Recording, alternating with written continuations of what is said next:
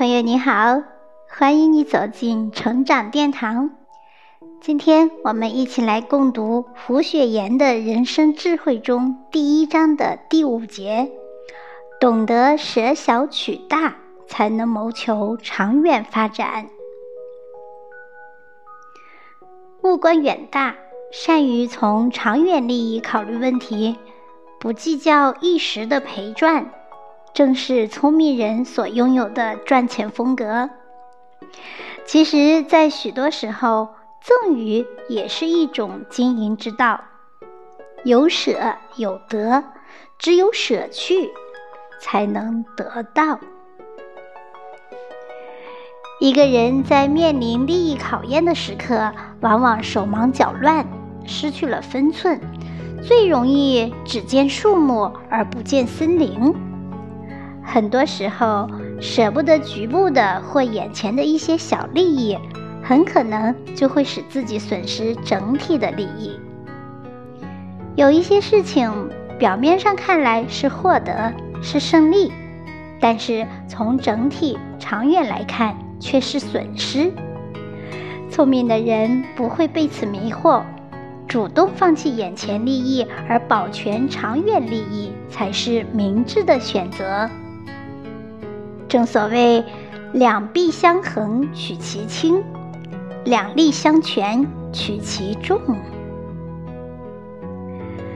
胡雪岩的富康钱庄开业之初，觉得要做好钱庄的生意，就必须要有名气，要让人感到在你这里存钱不但安全，而且还有利可图。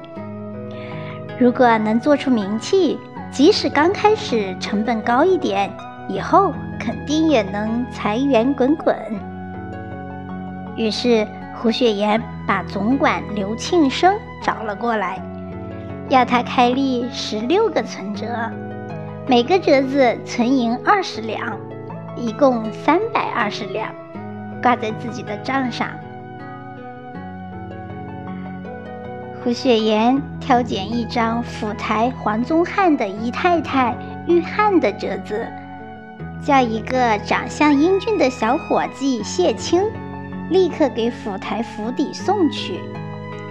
谢青来到府台府邸，见了姨太太玉汉，下跪请安后，从怀里掏出折子递过去，说：“禀报夫人，小的把折子送过府来了。”玉汉疑惑地打开折子。见自己名头下存银二十两，不禁惊讶道：“哎，我从未存过你家钱庄，别是弄错了吧？”“哦，没有错。”谢青说，“我家胡老爷吩咐，这二十两银子是敬送夫人的宝礼。夫人若要体恤我们钱庄，有不急用的银钱，可存入庄里，利息优厚。”取用方便。其实，胡雪岩的这一做法就是现代社会上的上门推销。约翰这才恍然大悟，笑着说：“你们老板真是鬼精灵，生意做到人家闺房中来了。可怜他一片苦心，我这里啊，正好有一笔钱不急用，索性就存入你们庄里吧。”说着，拿出一张五百两的银票，交给谢青。谢青回到钱庄，回复胡雪岩后，胡雪岩只是点头微笑。接着，胡雪岩命令伙计分头去送折子。没过两天，果然抛砖引玉，各家官眷纷纷来投桃报李。把各种私房钱都存入富康钱庄，少则几百两，多则几千上万两。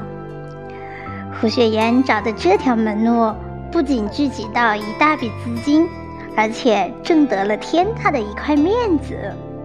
人人都知道富康钱庄与衙门上上下下关系密切，便都另眼相看。名气一响，生意也就自然兴旺起来了。事情有大有小，有轻有重，是放下西瓜捡芝麻，还是放下芝麻捡西瓜？这就要看人的眼光了。长者赚大利，短者赚小利。这既可能涉及自身的利益，又可能涉及他人及整体大局的利益。所以在这样的取舍两难的选择之间，就应该掂量一下事情的分量，尽量采用舍小取大、弃轻取重的处理原则。这样虽然丢掉了小利，但所换取的可能就是大利。岛村芳雄是日本东京岛村产业公司的董事长。岛村先以五角钱的价格到麻绳厂大量购进四十五厘米的麻绳，然后按原价卖给东京一带的工厂。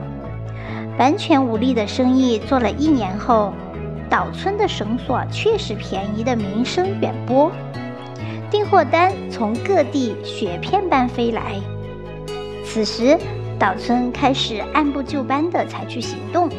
他拿购货收据前去订货客户处，说：“到现在为止，我是一毛钱也没有赚你们的。